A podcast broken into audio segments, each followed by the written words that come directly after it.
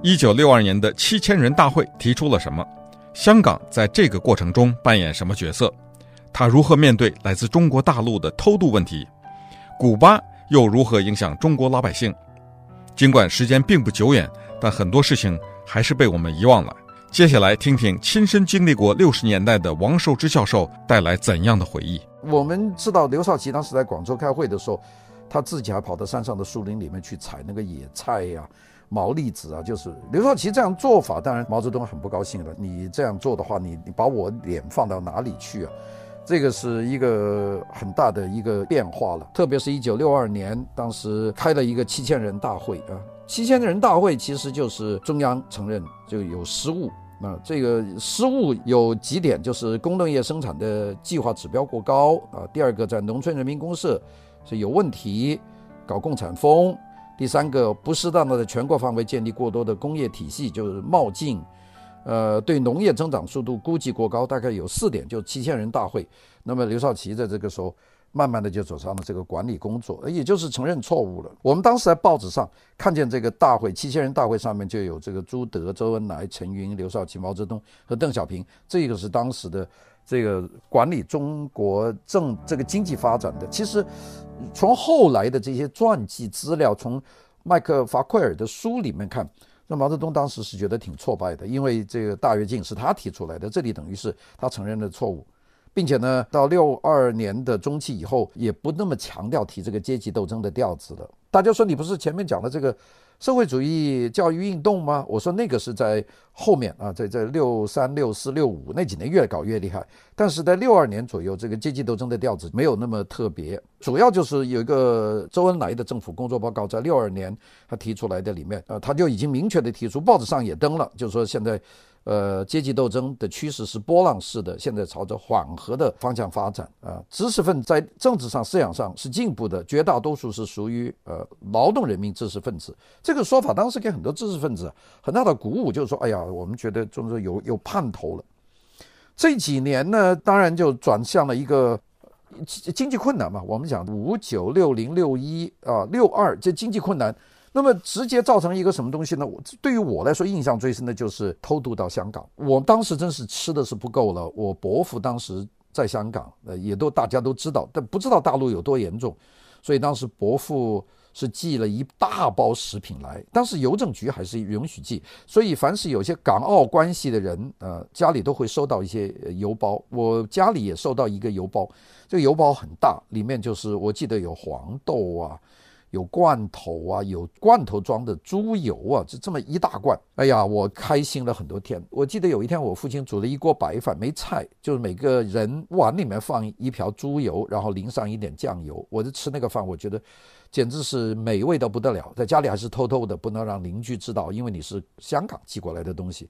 我当时问爸爸，如果每天能够吃一碗猪油拌饭，有多好啊！我爸爸说：“将来吧，啊，到共产主义咱们就都行了。”我想他是真的，因为他也不知道什么时候我们能够吃饱饭，所以那段经历对我很深。当然，事后我就知道，我的伯父曾经写过一封信，说广东到香港的边界好像有一段是开放的，也就是你只要人走过去就可以在香港，那叫难民。当然，这个开的时间很短的，具体的时间我不记得，应该是六二年左右，开了很短的时间。那是当时广东的这个珠江三角洲的那些什么东莞啊、顺德，有很多人就从那个时候就过去了。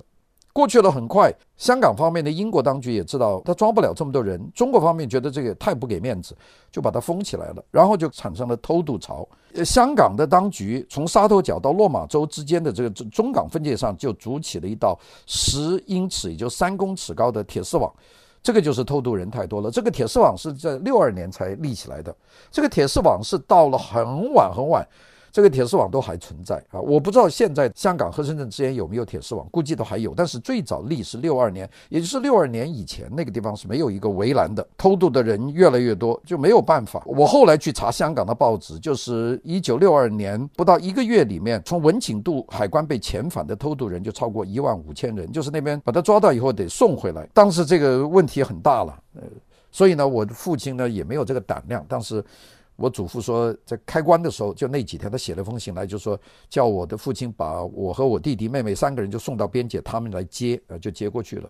如果我父亲胆子大一点，当时把我们三个人坐个火车到广州，再坐个火车到樟木头，这样再走过去，因为当时没有防守啊，就要这么送过去的话，恐恐怕我现在就是一个香港人啊，大概就是这个一个过程。所以这个过程，我们说在文革以前，其实有很多事情，当然有很多事情，现在我们都说了，比方说六二年的八月份提出这个雷锋去世了，那么就毛泽东就签署了向雷锋同志学习，这也是一件事情。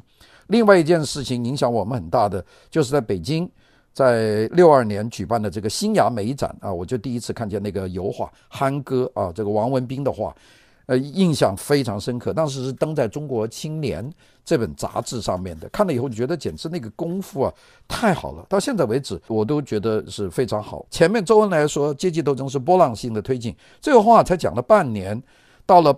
八届十中全会，也就是六二年的九月份，毛泽东就讲阶级斗争，年年讲，月月讲，天天讲。所以呢，这个就没完了。那然后跟着就是中印边境自卫反击战、打仗等等这些事情。到六二年有两个英雄，一个是雷锋，一个是焦裕禄，这都是在六二年提出来的几个英雄。我们觉得印象最深刻的国际事件呢，就是那个时候大家支持古巴的游行啊。哎呀，我那个时候所有的学生都组织起来。